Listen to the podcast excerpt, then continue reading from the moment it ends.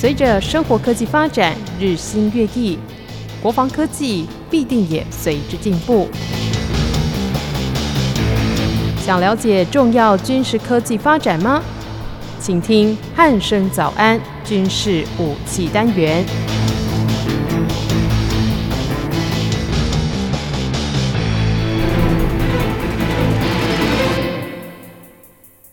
各位听众朋友，您好，欢迎收听今天的军事武器单元，我是一明。今天邀请到全球防卫杂志的国民哥来到节目当中，国民哥你好。呃，主持人好，各位听众大家好。嗯，国民哥，那个最近哦，有一个议题我觉得蛮有趣的哦，就是关于这个美国的海军呢，他们提出了这个二零二一的计划哦。那不知道这个计划到底内容是如何？可以请国民哥在节目的一开始先跟我们听众朋友稍微介绍一下呢？呃，我们要这样子来看啊，其实美国是一个民主国家哈，虽然说哈，他们现在的政局哈比较乱哦，因为不管是呃这个川普呃总统要不要交接了，还是说交接不顺利哦，但是哈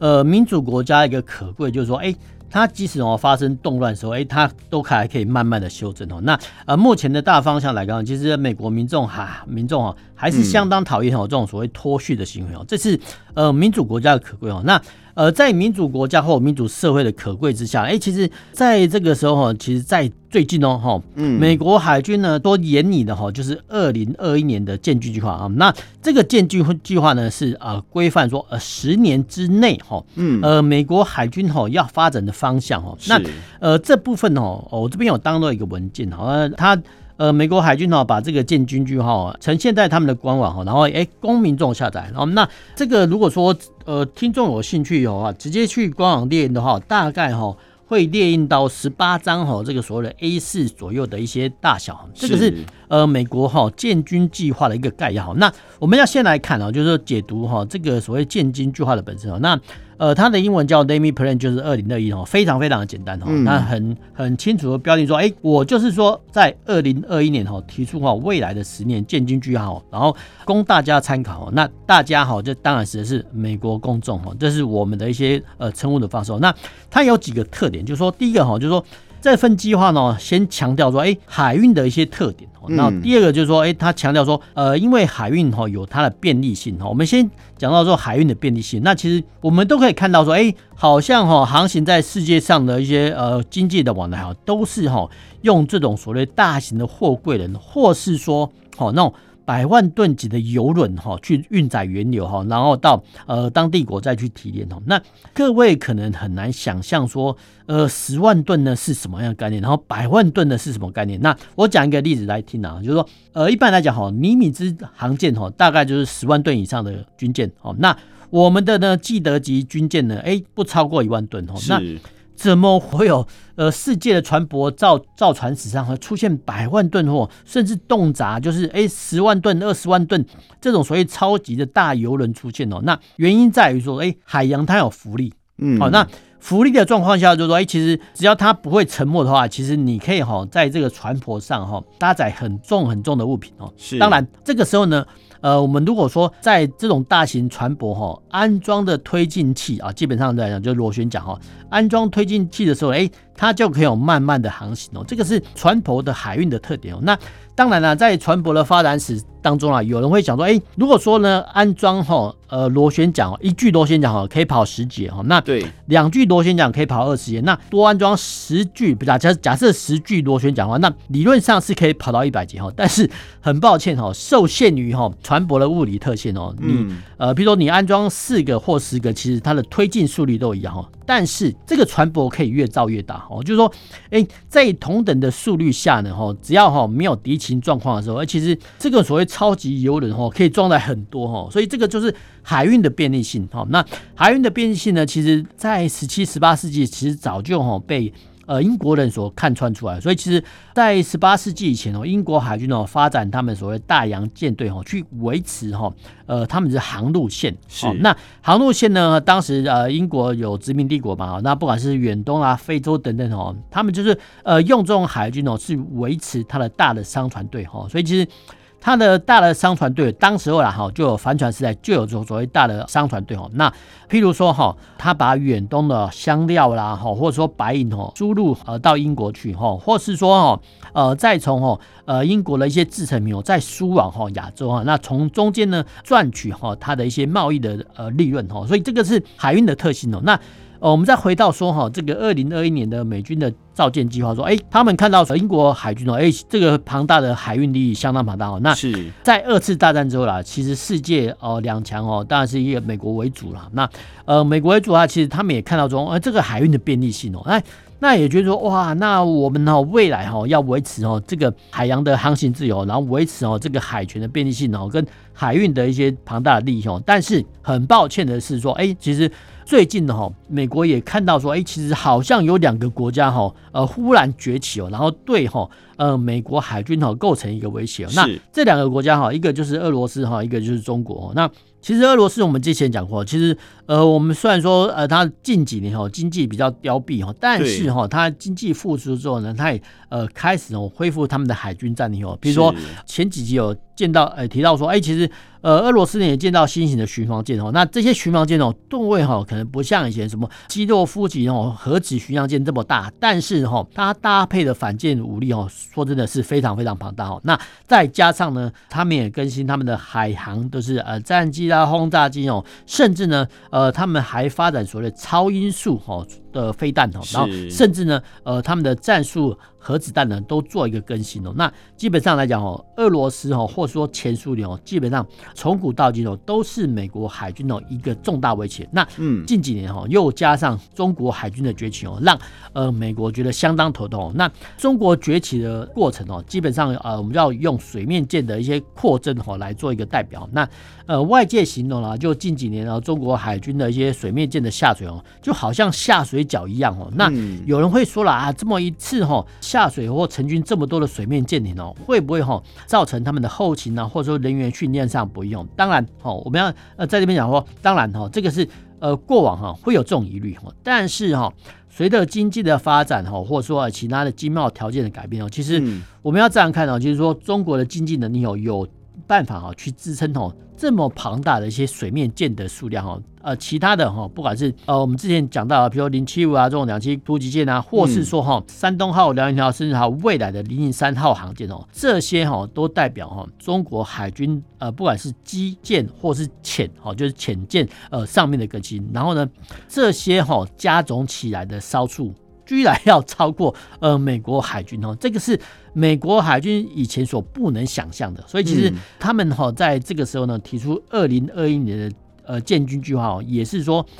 呃，跟呃，不管是跟中国或者俄罗斯说说，哎、其实我注意到你们威胁了，然后我会发展哦相关的武力来应对。嗯，是，其实这样听起来哦，这个美国他们这个海军的建军计划，感觉就是冲着这个俄罗斯跟中国来的。那不知道实际上他在这个建军计划里面，他们是如何去应对刚刚前面国民哥所聊到的这个，就是俄罗斯的兴起的这个海军跟中国的这些航舰，他们实际该怎么执行呢？我们刚刚讲到第一节哈，讲到说，哎，其实呃这份计划哦，大概十八页，除了 A 四的一些报告，但是比较麻烦的是，哎，其实我们仔细的把它看过一遍，说，哎，怎么好像有大部分大概百分之七十哦，接触于哈呃原则性的一个修正哦，譬如说哈。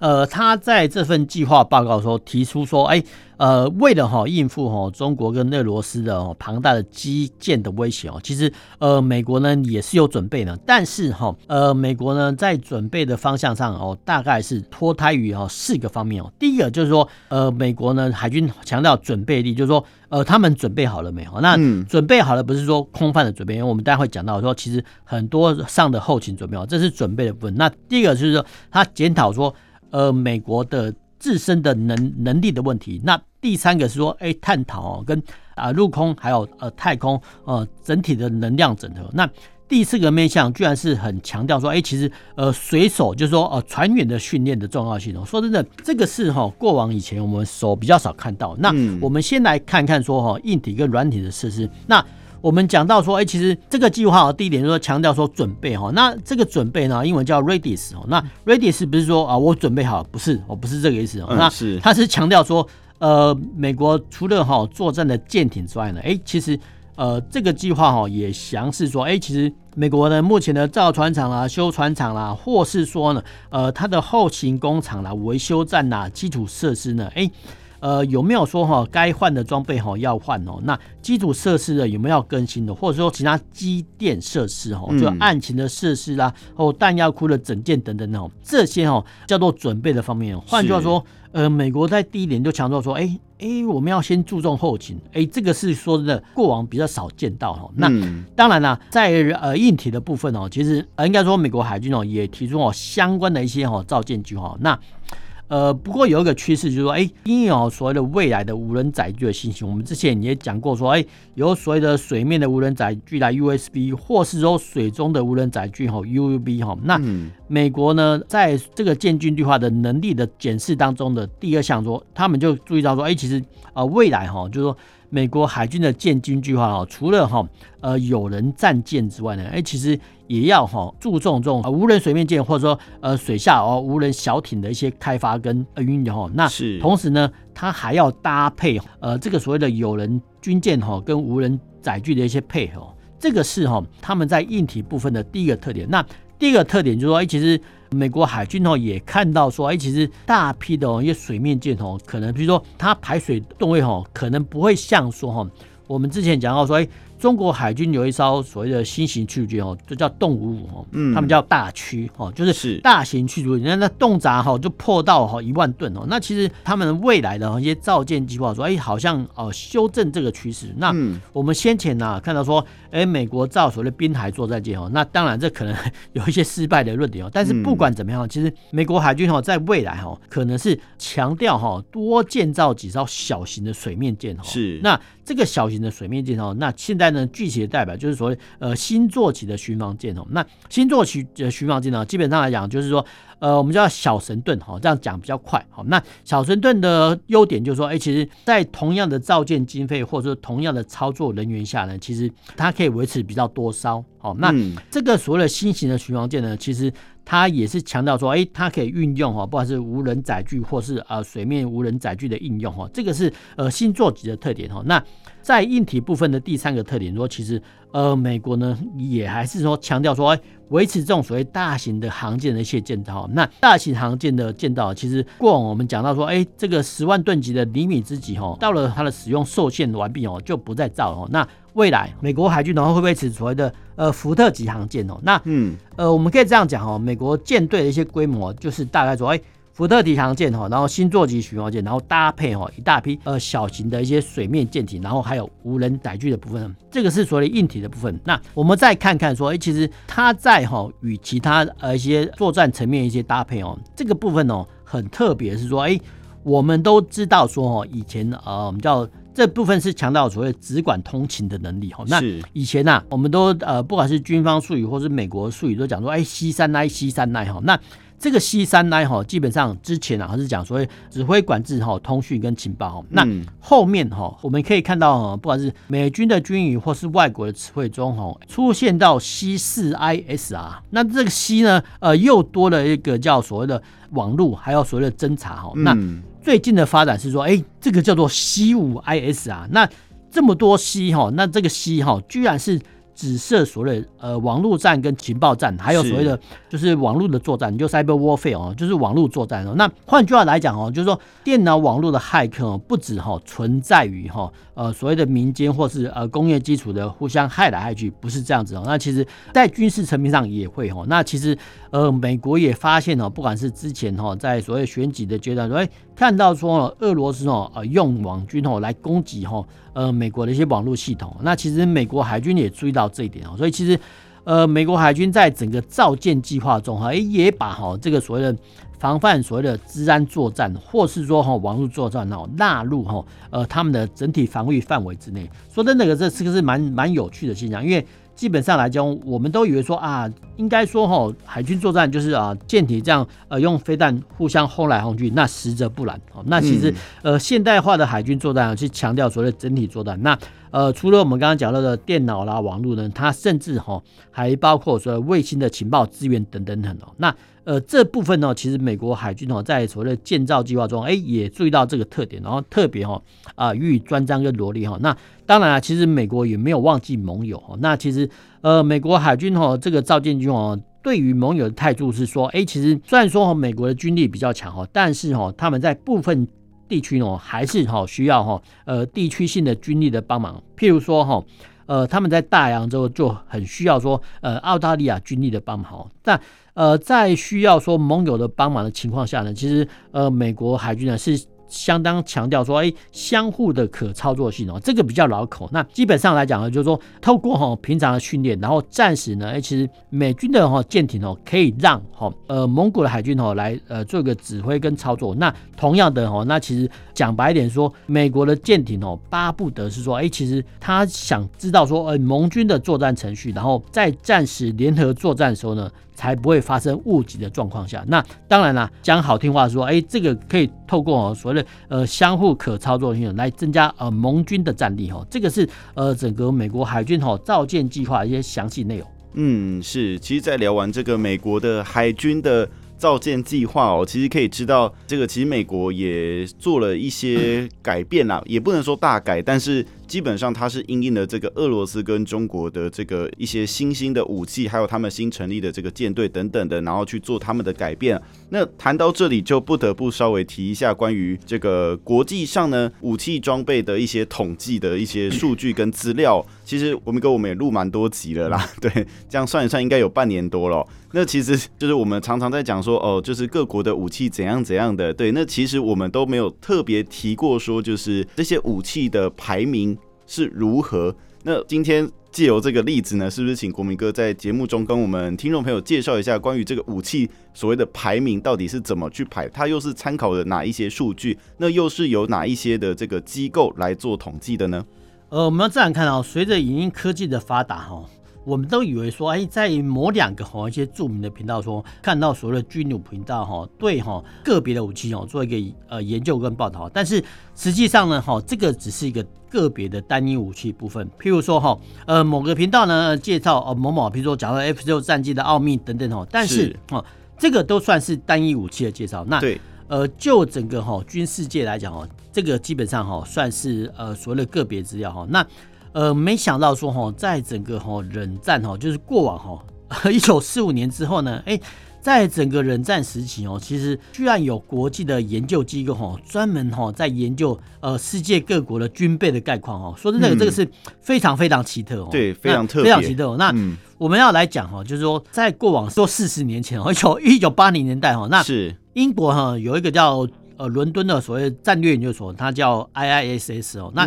居然呢，它每一年哈都出版所谓的 Military Balance 哦，就军力平衡。那基本上哦，那那一本册子是非常一大本哈，一大本就是说里面呢把各国的一些装备的概况啊，譬如说哈，假设哈，比如说。呃，台湾你陆军呢，哈，比如战车，哈，有多少种类，有多少辆哦？当然这是一个初估哦，统统把你罗列出来哦。居然有这种呃单位哈在做，那当然，因为其实呃现在也是啊，就是说呃共产国家哈，因为它资讯比较不透明哦，那基本上来讲哦，只要是涉及哈独裁国家，不管是。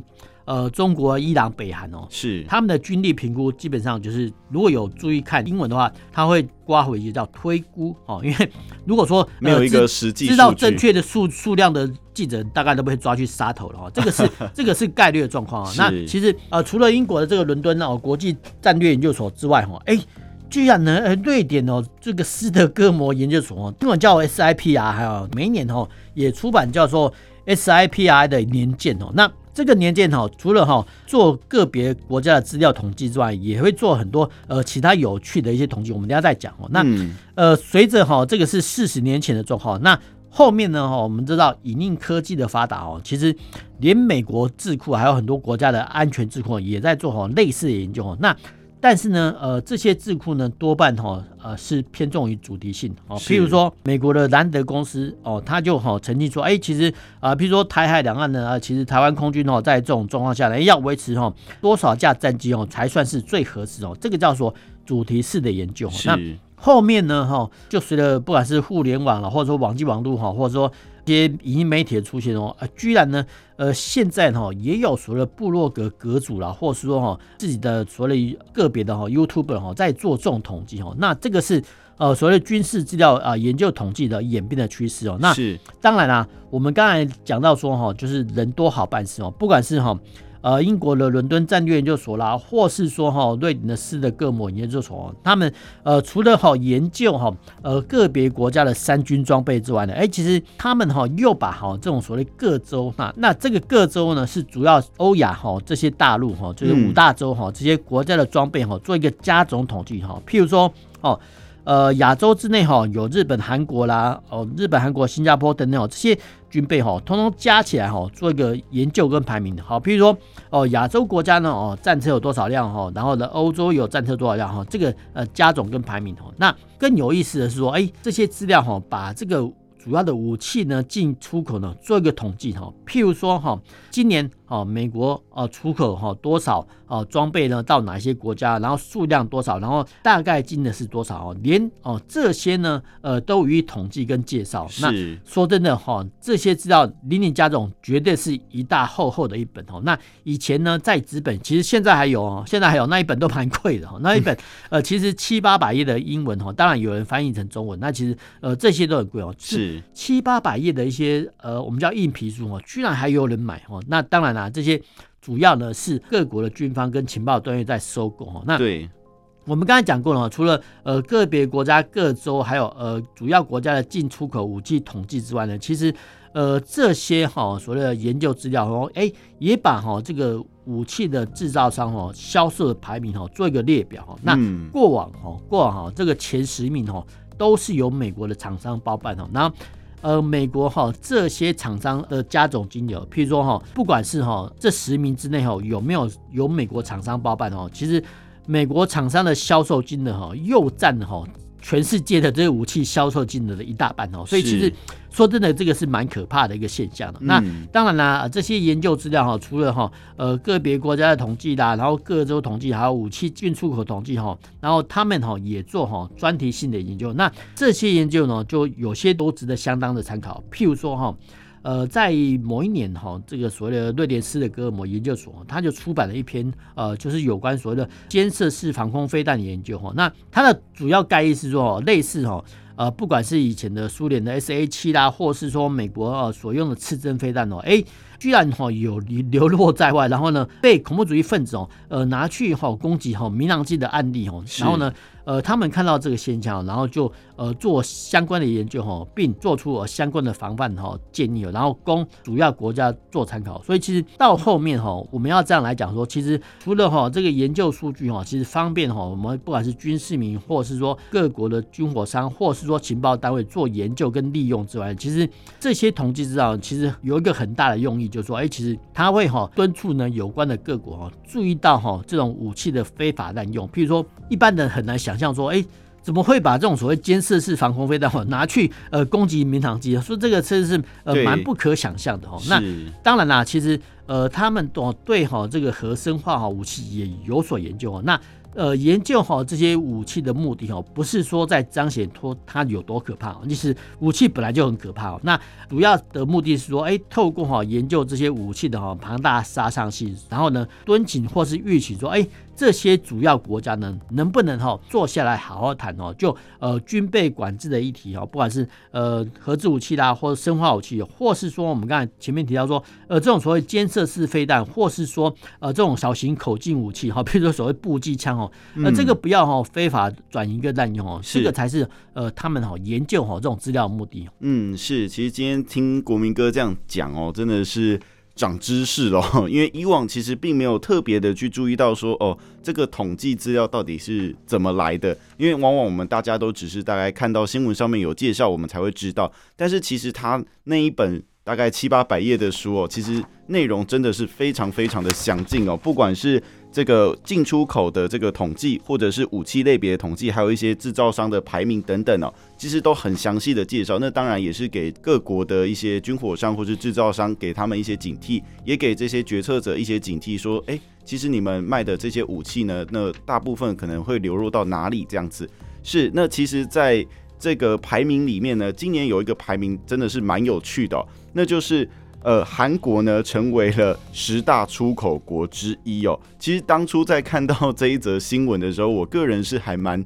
讶异的，因为没想到亚洲居然有人可以挤进前十。因为其实就像刚刚国民哥讲的哦，其实一直以来这个前十名几乎都是美国的制造商包办的这个前十左右。但是非常的特别，今年是这个韩国挤进了第十名哦。那韩国到底是怎么样做到这件事情的？可以请国民哥再介绍一下吗？呃，我们要这样来看哦，其实哈，刚才我们讲到说，其实这种所谓军事装备的统计哈，居然是呃呃。呃，现在影音的媒体发达哦，居然可以透过哈，不管是网络或是影音哈，或是所谓单纯的个人中获得哦。那呃，这个统计资料基本上是我们叫 Defense Blog 哈这个网站所披露。那是我们相信啊，这也是参考哈呃相关的一些呃学术性。我们刚刚提到说两个机构的一些研究资料。那呃不管怎么样哈，这份呃报告哈是在十二月十四号提出的。那居然说哎，其实呃韩国就是南韩，一般来讲我们叫韩南韩。那其实他们很讨厌 外国人叫他南韩。他们是想说，你们一定要叫韩国哈，那么就说韩国哈这个武器的出口量啊，居然哈。呃，在去年哈，哎，居然爬到全世界的第十名之内哦。说真的，我们会觉得蛮惊讶的，跟奇特了。那过往哈，不管是在冷战或是后冷战时期哦，这个所谓的武器销售的金额排名哦，就是所谓的中美印发书在轮哦。那基本上呃，就是联合国安理会的常任理事国在轮哦。那后面呢哈，会加上就是后面再追赶的哈，比如说像德国啦、印度啦、以色列哈等等哈，这些哈呃在后面追赶哦，就是。在过去哈，这个前十大哈武器出口国哈的状况是大概是这样。那没想到呢，呃，今年居然说，呃，韩国呢居然有这个厂商哈，应该说整体的销售哦占的哈在前十名之内。说真的，这个也不能说有趣啊，说真的是蛮可怕的。所以蛮可怕的就是说，这份统计资料说列举的哦，其实韩国有三家厂商哈，其实呃列入在所谓一百大国际的呃军火商销售之内。说真的，百大的军火商，这个也蛮可蛮可怕的，因为其实。我记得我们的汉翔就好像没有列入在里面。那其实是呃，我们先来讲哈，这个这个消息是怎么样？就是说，其实呢，韩国的厂商哈，就是说有所谓的韩华，其实它也是合资公司啊，就是。韩华就是呃一个韩国的韩加一个华华人的华，说那这个蛮奇特的。其实其实韩国人受中国人影响蛮深的，所以他们很多有部分的名称其实跟中国会搭上边，脱不了关系。搭上边。那第二个就是所谓的韩国航太公司，就 KAI 哈，我们才会讲到。那第三个就是所谓的 Next 哦，这个所谓公司。那基本上哈，我们来讲说，哎，其实哎，为什么韩国哈会这么的努力哈？那我们要先佩服，就是说。呃，其实呢，韩国或是说北韩人的个性哦，第一个北方民族啊，然后他们个性呢比较烈，好，那北比较烈的话就是脾气比较火爆哈，但是哈，呃，这个好的方面说，哎，其实他们工作说真的就蛮拼命的哈，这个是一个事实哦。那我们很难想象说，哎，到了现在啊，现在比如说现在时间是所谓七点哦，不是哦，那其实就一般哈，尤其是在首尔哈，他们的下班时间是基本上一般上班族下班时间是九点。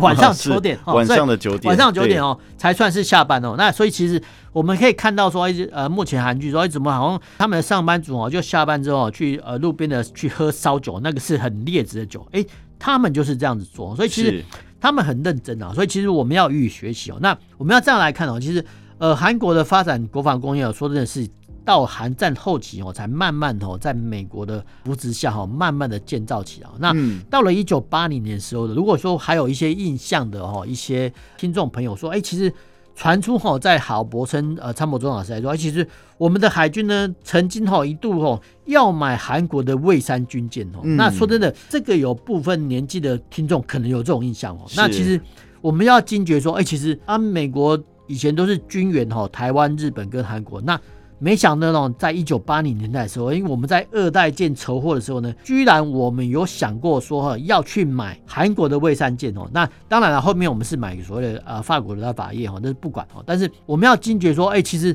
人家那个时候就有这种所谓造舰实力。嗯，当然我们的中船啊，现在叫台船的造舰实力也不差哦。不过很可惜哦，就是说韩国的军火业哦，其实他们的政府在大力扶持哦。那呃，我们要来看说它的三军装备哦，目前哦。主要的装备哈，基本上呢都可以哈透过本身的军工厂哈来供应他们的三军，是这个是整体的概络哈。当然啦，我们要再来看呢，其实呃，我们刚才讲就是说，呃，有政府的补助当然会比较好。譬如说哈，他们哈就是韩国海事哈，它有一个叫大宇哈，大是大小的大哈，宇是宇宙旅游。那大宇哈不只是有造船厂哦，那其实它还有很多的产业。那基本上呢。它就是把哈这些相关的造船厂啦，或者说呃资源的工业体系哦，化成一个园区。好，那基本上这个大鱼哦园区呢，那基本上呃是一个大集团。那讲白一点，就是说类似我们的哈，就是说韩国政府出资哈来去搞一个科学园区哈，但是呢，呃，这个我们的竹科的科学园区呢是提供在造船，那当然了，后面它的品质或是说呃造舰时间当然就很好。那其实呃他们还可以外销，所以其实我们可以看到，不管是韩国海军的 KDX One 哈、KDX Two 哈，到呃现在哈他们的一些自制的潜艇哦，那潜舰呢当然也是呃透过跟德国的技术合作来供应哈他们的一些。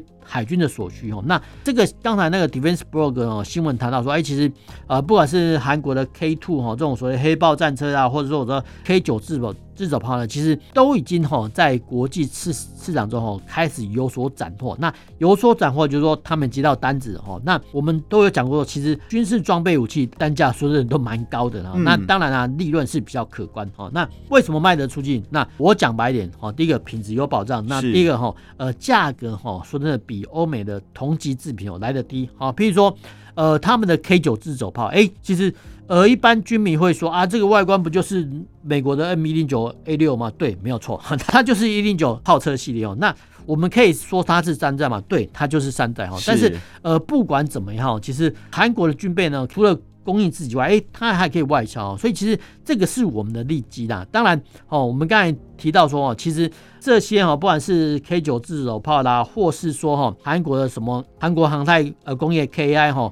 自制的 T 五十哦教练机哦，那当然有外传说我们的汉翔工程师去帮忙哦。但是我们要总的来讲说，如果说哈没有美国哈原厂的资源跟授权的话，其实韩国呢军工业是建立不起来。但是。我们也不能哈，因为这样来轻视说韩国的军工业。那其实韩国的军工业呢，可以哈制造出哈三军各种需要装备，然后供应他们三军。那反观我们国内哈，前几天哦才新闻才报道说，哎，有三架的腾云无人机哦，在台东机场哦被军事迷所目击哦，然后大家很高兴。那我要跟你说，其实韩国的军工厂早就可以生产，或是说哈引进或是授权哦。呃，生产相关的无人机，那说真的哈，在这种现实的状况下呢，我们不能哈对哈韩国的军工业的研发能量啊予以小觑。是，其实今天在透过国民哥的介绍之后，我们知道了这个美国海军二零二一年的这个建军的这个计划。对，那同时我们也了解到说，就是世界上这个武器装备的排名到底是由谁去排，然后又排了哪一些东西。